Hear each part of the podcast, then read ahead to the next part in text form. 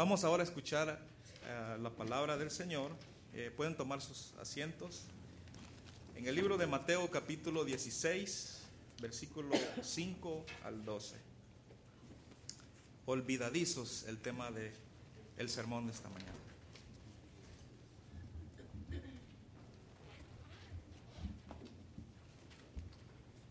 Muy buenos días, hermanos. La verdad es una bendición esa, esa canción, el pensar en la letra y el, el hecho de que Cristo murió por nosotros. Estamos en Mateo capítulo 16 y estaremos leyendo desde el versículo 5 hasta el versículo 12. Si podéis poneros de pie para la lectura de la palabra de Dios. Mateo capítulo 5, eh, 16, del 5 hasta el 12. Y dice la palabra de Dios. Llegando sus discípulos al otro lado, se habían olvidado de traer pan.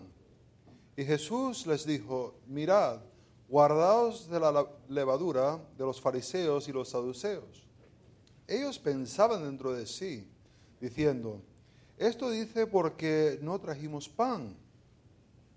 Y entendiendo Jesús les dijo, ¿por qué pensáis dentro de vosotros, hombres de poca fe, que no tenéis pan? ¿No entendéis aún, ni os acordéis de los cinco panes entre cinco mil hombres y cuántas uh, cestas recogisteis? Ni de los siete panes entre cuatro mil y cuántas canastas recogisteis?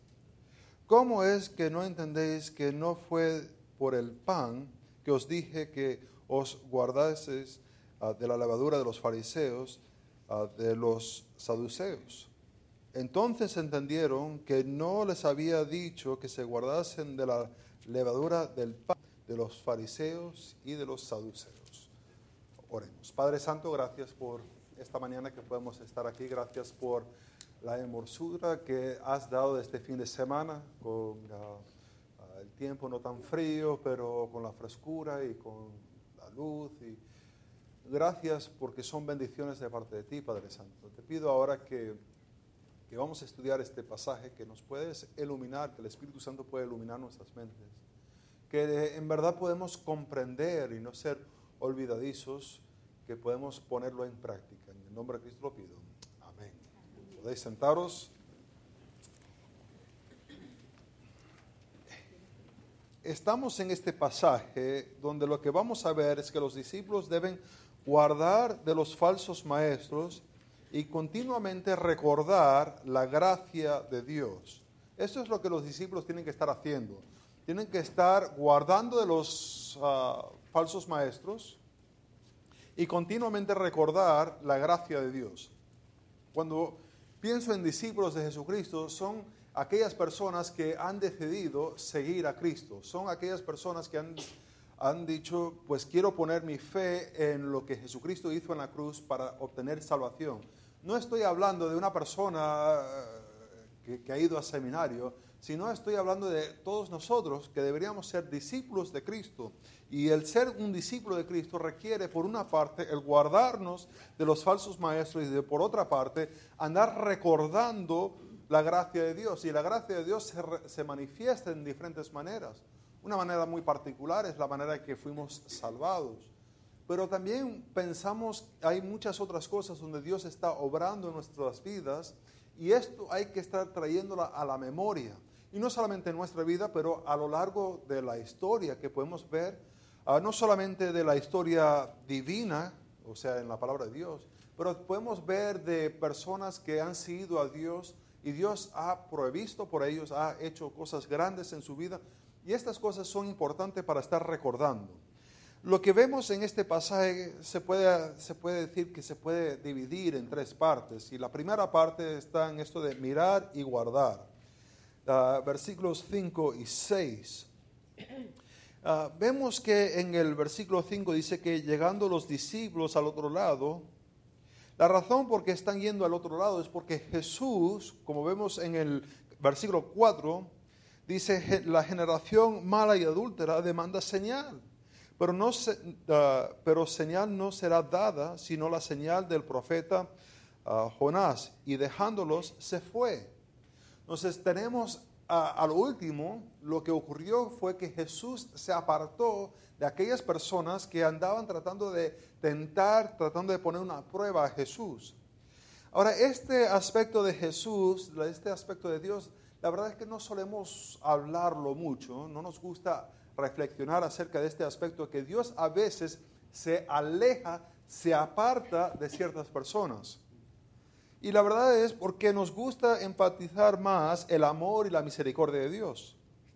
El hecho de que Cristo ah, se humilló tanto de tomar carne y vino para morir por nosotros. Y, y- aún nos ponemos a pensar, oye, el Dios del Antiguo Testamento es un Dios de odio, siempre anda enfadado, siempre mata a aquel, mata a aquel. Y el Dios del Nuevo Testamento es un Dios de amor y de paciencia y de misericordia. Y solemos poner categorías así, y este aspecto de que Cristo se aparta de ellos, como que no lo enfocamos bien, no nos ah, ponemos muy a, a pensar y meditar en este hecho, que Cristo se ha apartado de ellos no hay esperanza para ellos sin Cristo. No, no hay un mundo donde existe que ellos pueden salir adelante sin Cristo. El hecho de que Cristo se está apartando de ellos, ya están ellos condenados. Ahora, cuando nos ponemos a mirar esto, ah, vemos que Dios siempre es fiel para cuando ha entrado en una relación con alguien. Cuando ha entrado en un pacto, Dios siempre es fiel. Y podemos ver, por ejemplo, Abraham. Abraham era un hombre de fe, pero falló, ¿verdad que sí? Ah, hubo un momento determinado que vio el faraón, vio sus ejércitos y, vio que su esposa era muy bonita y dijo, mira, mejor mientes porque yo no quiero morir. Tuvo una falta de fe el hombre. O Isaac también pasó con Abimelech. Y Jacob, este Jacob, engañó al padre. No solamente engañó al padre, pero tuvo cuatro mujeres, dos esposas, dos concubinas. Y no solamente eso, pero después, eh, lo, lo discutimos el domingo pasado, engañó a su suegro. ¿Qué significa que engañó a su suegro? Bueno, en cierta manera se escapó, no le dijo nada, dejó que se fuera a traslicar a sus ovejas y él se fue. Este Jacob, pero Dios llegó a ser fiel aún con él. ¿Por qué? Porque Dios había prometido eh, el ser fiel a, a Jacob, aunque él hubiera sido infiel. Vemos en Génesis capítulo 28, del 13 al 15. Eh, Esto es donde Dios se le aparece a Jacob en Betel. Y en Génesis capítulo 28, 13 al 15 dice, He aquí Jehová estaba en lo alto de ellos, el cual dijo, Yo soy Jehová, el Dios de Abraham tu padre y el Dios de Isaac. La tierra en que estás acostado te la daré a ti y a tu descendencia. Será tu descendencia como el polvo de la tierra y te extenderás al occidente, al oriente, al norte, al sur, y a todas las familias de la tierra serán benditas en ti y en tu simiente. He aquí, yo estoy contigo y te guardaré por donde quiera que fueres y volveré a traerte a esta tierra, porque no te dejaré hasta que haya hecho lo que te he dicho. Dios no lo iba a dejar hasta que Dios cumpliese lo que él había prometido. Aunque había fallado. Dios cuando entra en pacto con alguien, él nunca lo abandona. Pero hay algunas personas que no quieren entrar en pacto con Dios. No quieren tener esa relación con Dios. Y esto lo vemos, qué tipo de personas Dios se aleja. Dios se aleja de los pecadores. Vemos en Romanos capítulo 3, 23, que dice que todos hemos pecados, eh, todos hemos pecado y ese pecado nos separa de Dios. Automáticamente nacemos con la ira de Dios puesto sobre nosotros. Automáticamente nacemos separados, alejados de Dios. Y la consecuencia de tener esta, este pecado, según Romanos 6, 23, es que la paga del pecado es muerte. Es una separación. Ahora, hay algunas personas, porque Dios en su misericordia ofrece salvación, Dios en su misericordia ah, hizo un camino para que las personas se pudieran llegar a Él, pero hay algunas personas que quieren endurecer su corazón y no aceptar la salvación. Ah, pienso, por ejemplo, en, ah, en Faraón. ¿Se acuerdan que Dios le habla a Moisés y a Aarón y le dice que vaya y hable con Faraón y le diga que deja ir mi pueblo? Dice en Éxodo capítulo 5, versículo 2, es la respuesta de Faraón. Y dice, y Faraón respondió, ¿quién es Jehová para que yo oiga su voz y deje ir a Israel? Yo no conozco a Jehová, ni tampoco dejaré ir a Israel. ¿Te imaginas la arrogancia de Faraón? ya estaba dispuesto en su corazón endurecerse a Dios. Y después vemos en capítulo 7, versículo 3, que Dios endurece el corazón de Faraón. Viene Moisés y Aarón y le dan la oportunidad al Faraón. Mira, deja ir al pueblo de Dios. Ah, ¿quién, quién es Dios? Endureció su corazón. Por tanto, Dios endurece aún más su corazón. Este aspecto no nos gusta hablar mucho, pero es la verdad, que, que hay misericordia, hay gracia, pero hasta cierto punto. Y si uno rechaza a Dios, Dios los rechaza a ellos. Ahora, hay también, hay momentos que a lo mejor podemos malinterpretar como Dios abandonando, cuando la verdad no es un abandono. Ah, es cuando Dios castiga a aquellas personas con cuales Él tiene una relación porque al que Dios ama, lo castiga, ¿verdad? Y esto lo podemos ver en, uh, en Habacuc. Dios está en una relación eterna con Israel. Y, viene el profeta Habacuc y dice en capítulo 1, madre mía, qué pecado esta nación, qué horrible lo que está ocurriendo aquí. Y viene Dios y le habla a Habacuc, no sé si Habacuc estaba esperando una respuesta o no, pero aquí viene uh, Dios y le responde a Habacuc. Uh, lo dice en capítulo 1, versículo 5 al 11, dice, no te preocupes, voy a traer a los caldeos, van a venir como fieras, van a conquistar, van a arrasar, van a, van a juzgar. Y el Habacuc ah, ¿vas a usar una nación más pecaminosa que nosotros para juzgarnos? Y la verdad que sí, porque Dios usa el castigo para que las personas se puedan arrepentir esto lo vemos en el libro de jueces, donde una y otra vez Dios dejaba que personas conquistasen a Israel para que ellos pudiesen clamar a Dios, arrepentirse de sus pecados y vivir para Él. Entonces hay, ¿quién es que Dios se aparta? Dios se aparta de aquellas personas que empiezan a endurecer su corazón a Él.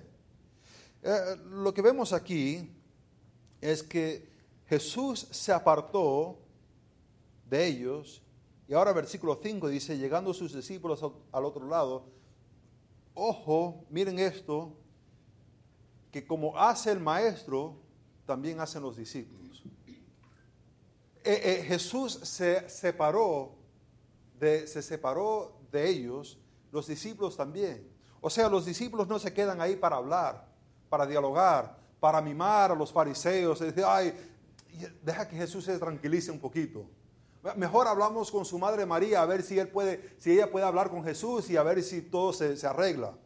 No, lo que hace Jesús, ellos también lo hacen. Por tanto, ellos están abandonando a los fariseos y los saduceos. Y creo que hay una aplicación muy importante para reconocer aquí.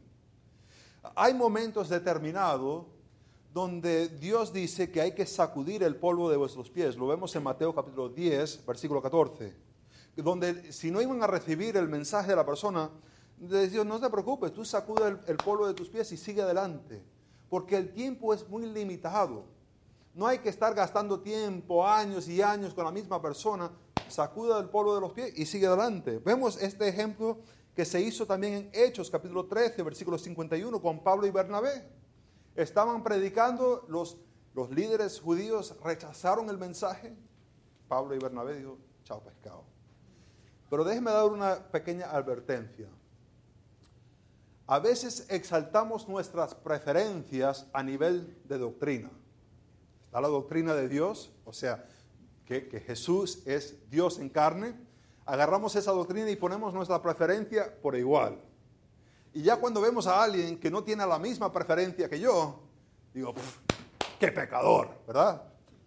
Hay preferencias que no cambian doctrina, ¿verdad? Hay preferencias que uno puede tener que no va, no va a cambiar la doctrina acerca de quién es Dios, quién es Jesús, quién es el Espíritu Santo. Son preferencias mías, son preferencias vuestras. Cuando se trata de una preferencia, no hay que andar sacudiendo el polvo de los pies y, marcharse así. Pero cuando sí se está negando la persona de Jesucristo, no hay que andar gastando más tiempo. El, el, tiempo es muy corto, es muy limitado. Hay muchas otras personas que tienen que escuchar el Evangelio para quedarse 20, 30, 40 años con la misma persona tratando de convencerle cuando ya ha endurecido su corazón a Dios. Jesús se va, por tanto los discípulos también se van. Y vemos que en esto de que se van, uh, dice el versículo 5, se habían olvidado de traer pan. Madre mía. Alguien se le olvidó esa mañana ir a la panadería, coger unos baguettes uh, para comerse algo ahí en el camino, yo qué sé, iban a, a meriendar por ahí. ¿Qué cosa? Y lo que vemos de parte de Jesús es algo bien curioso porque dice, y Jesús, versículo 6, y Jesús les dijo, mirad, guardaos de la levadura de los fariseos y los saduceos. Jesús usa dos imperativos. El primero es mirar.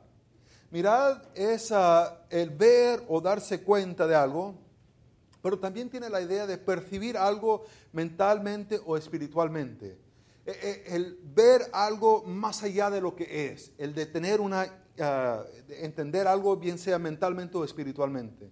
Es la palabra que le usa, dice, mirad. El segundo imperativo que vemos es guardaos, que le está diciendo que deben ellos guardar.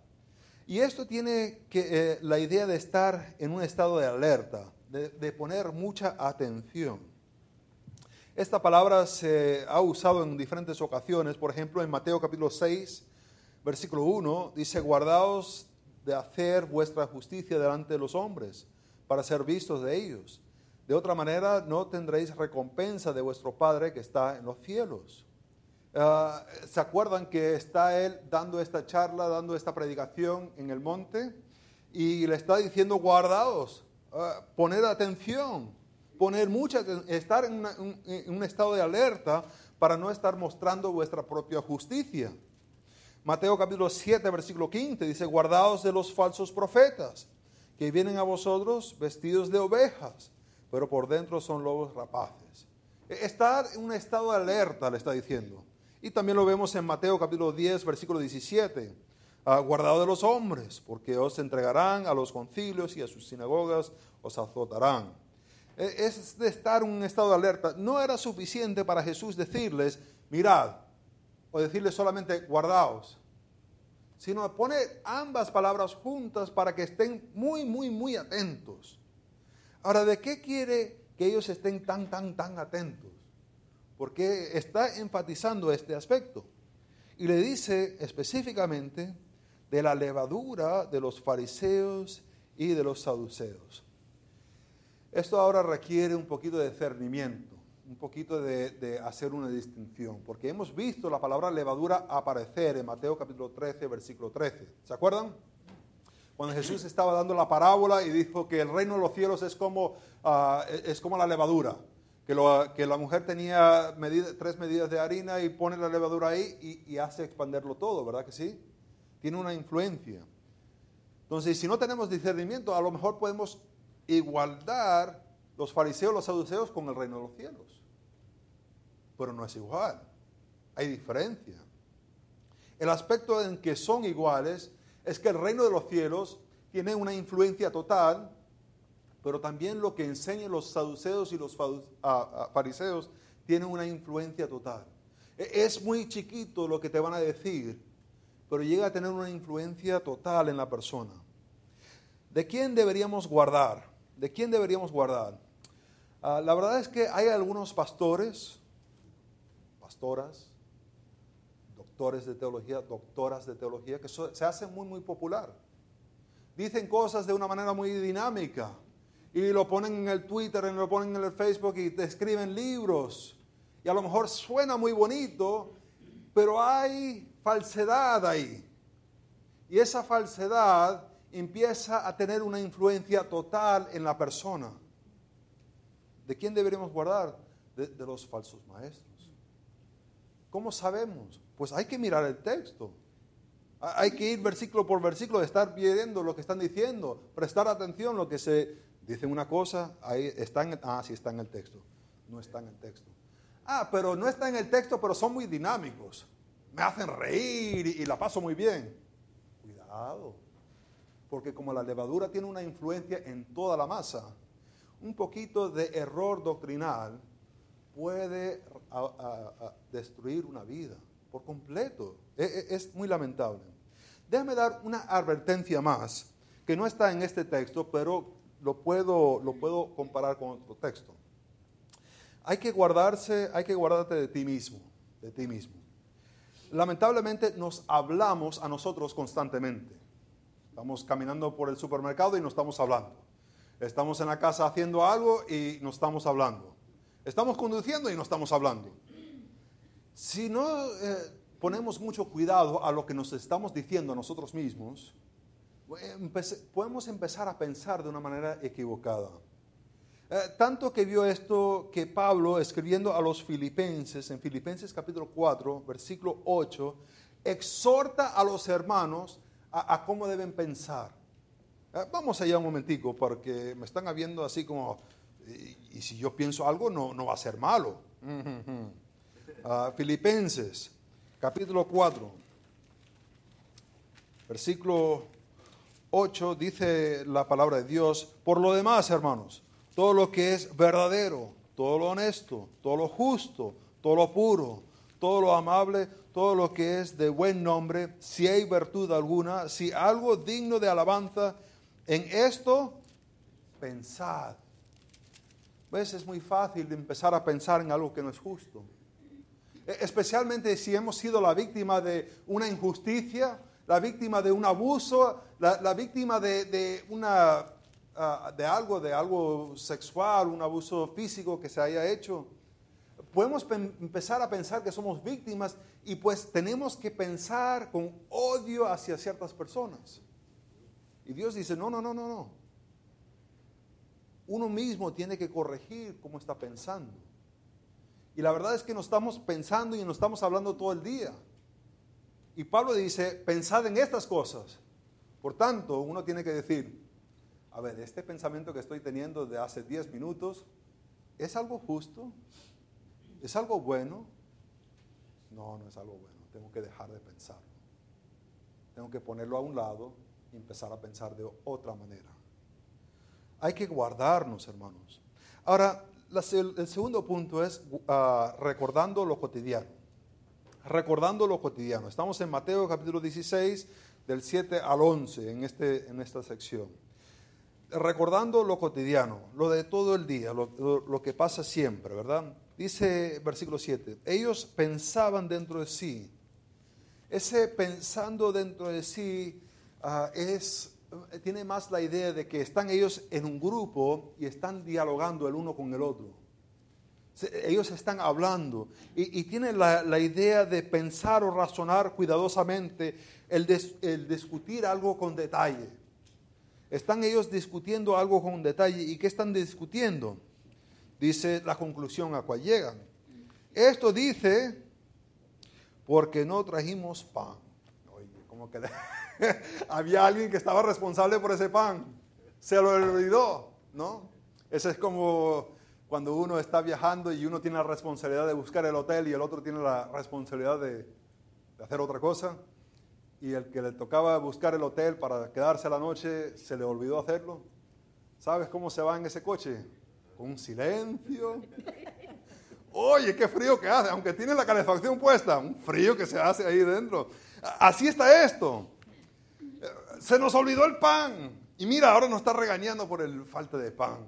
Yo sabía. Y, y te lo había dado a ti, Pedro, para que fuese. No, que yo le di el dinero a Judas. ¿Y dónde está? No sé. Ahí lo están pensando. Y Jesús, Jesús le va a hacer una pregunta.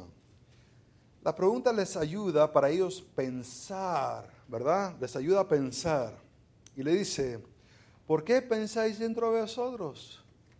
Y les acusa de ser hombres de poca fe. Esta palabra e- es una palabra en el griego que traducido es hombres de poca fe. Solamente es usado cinco veces en el Nuevo Testamento. Esta es una. La otra es en Mateo capítulo 6, versículo 30. Dice, y si la hierba del campo que hoy es y mañana se echa en el horno, Dios la viste así, ¿no hará mucho más a vosotros, hombres de poca fe? Ah, este mismo, estas mismas palabras se repiten en Lucas capítulo 12, versículo 28, y Jesús está usando esta, esta ocasión para asociar la ansiedad que ellos están sintiendo por cosas materiales con ser ah, tener poca fe. Ah, se usa también en Mateo capítulo 8, versículo 26. Dice, y les dijo, ¿por qué temáis, hombres de poca fe? Entonces levantándose reprendió los vientos y el mar y se hizo gran bonanza. ¿Se acuerdan? Estaba la tormenta, qué horror, pensaban ellos que se iban a morir. Eh, se ponen a regañar a Jesús, mira, tú no nos amas. Le dice, él toma esta ocasión. Ellos tenían una ansiedad por las circunstancias que estaban ocurriendo a su alrededor. Y Dios usa esta ocasión para decirles, lo que les pasa a vosotros que tenéis poca fe. También lo vemos en Mateo capítulo 14, versículo 31. Dice, al momento Jesús, extendiendo la mano, asió de él y le dijo, hombre de poca fe, ¿por qué dudaste? ¿Se acuerda? Estaba Pedro caminando en el agua, qué rico, qué bonito, ¿verdad que sí? Y un momento se puso a mirar las olas. Dios dice que la ansiedad de la preocupación que tenía no era por sus circunstancias, sino porque tenía falta de fe. Vemos aquí en este texto lo que están ellos preocupados, que no hay pan. La verdad el problema no es un problema físico, sino es un problema de fe. Me pregunta cuántas veces mal identificamos nuestros problemas como siendo algo físico y la verdad es un problema de fe que estamos teniendo. Cuando pensamos que la ansiedad, que estamos, la preocupación que sentimos, la, úlcera que nos está comiendo por dentro, en verdad lo que está mostrando es una falta de fe que estamos viviendo. Vemos que dice, le hace las preguntas. Ah, dice en el versículo 8, ah, perdón, 9, ¿no entendéis aún? Imagina Jesús diciéndote eso. ¡Ay, qué vergüenza! ¿No entendéis aún? aún, al, agregar la palabra aún, como es que ya te lo he estado explicando ya por un tiempo y aún todavía no lo entiendes. Y, la segunda pregunta es, ah, ni os acordéis, no entienden y no se acuerdan. Se habían convertido olvidizos. No se estaban acordando, se les olvidó algo. Dios había enseñado algo y no lo captaron. Qué feo, ¿no? Cuando uno se da cuenta en el examen que todo un cacho del examen se basa de una cosa que tú estabas mirando así a la ventana y ni cuenta te diste de, de la información, ¿verdad? Esto es lo que le está pasando a ellos. No, no captaron la información. Dice lo de los panes que, habían recogido, los cinco panes para los cinco mil, los siete panes para los... Ahora, ¿por qué digo cotidiano. ¿Por qué recordar lo cotidiano? No hay nada cotidiano de un milagro así, ¿verdad que no? cinco panes para alimentar a cinco mil. Lo cotidiano está en el hecho de que dice, ah, versículo 9, no entendéis aún ni os acordéis de los cinco panes entre cinco mil hombres y cuántas cestas recogisteis. Eso es lo cotidiano. ¿Te imaginas el discípulo Hombre, yo tengo una empresa de, pescado. Yo no me pongo a, recoger panes. Y, es más, yo soy discípulo de Jesús. Y a recoger panes yo, o, Mateo el levita, recoge los impuestos, tenía su propio negocio. Andaba yo recogiendo panes, pero era en recoger los panes que se hubieran dado cuenta el poder de Dios para suplir lo que ellos necesitaban. Era en eso que debería haber hecho un niño de andar recogiendo las migas por ahí. E, eso lo debió hacer otra persona, yo qué sé, un esclavo de alguien. Pero ellos eran discípulos, pero Dios usó a sus discípulos para hacer algo muy, muy cotidiano y era en lo cotidiano que debían recordar el poder de Dios. Pero se les había olvidado. ¿Ves? Jesús tiene dos pasos para el discipulado. Jesús tiene dos pasos para el discipulado. El primer paso es enseñar la verdad. Y Él les había enseñado en dos ocasiones. No tenían ellos que comer y Dios les suplió lo que necesitaban. El segundo paso es, les recordó de las verdades. ¿Cómo es el proceso de discipulado que usa Jesús? Primero les enseña y después le toca recordarles. Es, es igual para, para todos nosotros. Porque la verdad es que se nos olvida. Eh, aprendemos una doctrina en un salón aquí y después estamos allá en casa y se nos olvida y ayuda que otro hermano diga, eh, ¿no te acuerdas de la lección que dio el hermano en la escuela dominical? Y dijo, sí es verdad. Ese es el proceso de discipulado y eso es lo que Jesús usa. En este momento determinado le está enseñando, Él es suficientemente poderoso para proveer. ¿Por qué le va a estar reclamando acerca de pan? ¿Para qué? ¿Te acuerdan cuando había ese momento que había que pagar el impuesto? ¿Y qué hizo? vino un pez y tenía el dinero. Esto de pan es lo, lo mínimo. Pero a veces es para nuestra perspectiva, lo vemos como la cosa más grande del mundo. Es la situación más fuerte del mundo. Vemos por último la, comprendiendo la lección. La última parte de ese versículo 12, donde comprendieron la lección. Dice el versículo 12, entonces que da esta idea de por fin se le alumbró el bombillo, ¿verdad? No había electricidad y de repente, ¡boom! ¿Verdad? Por fin entendieron. Y esta palabra de entender es, eh, tiene la, idea de entender algo inteligentemente para desafiar lo que uno pensaba o practicaba.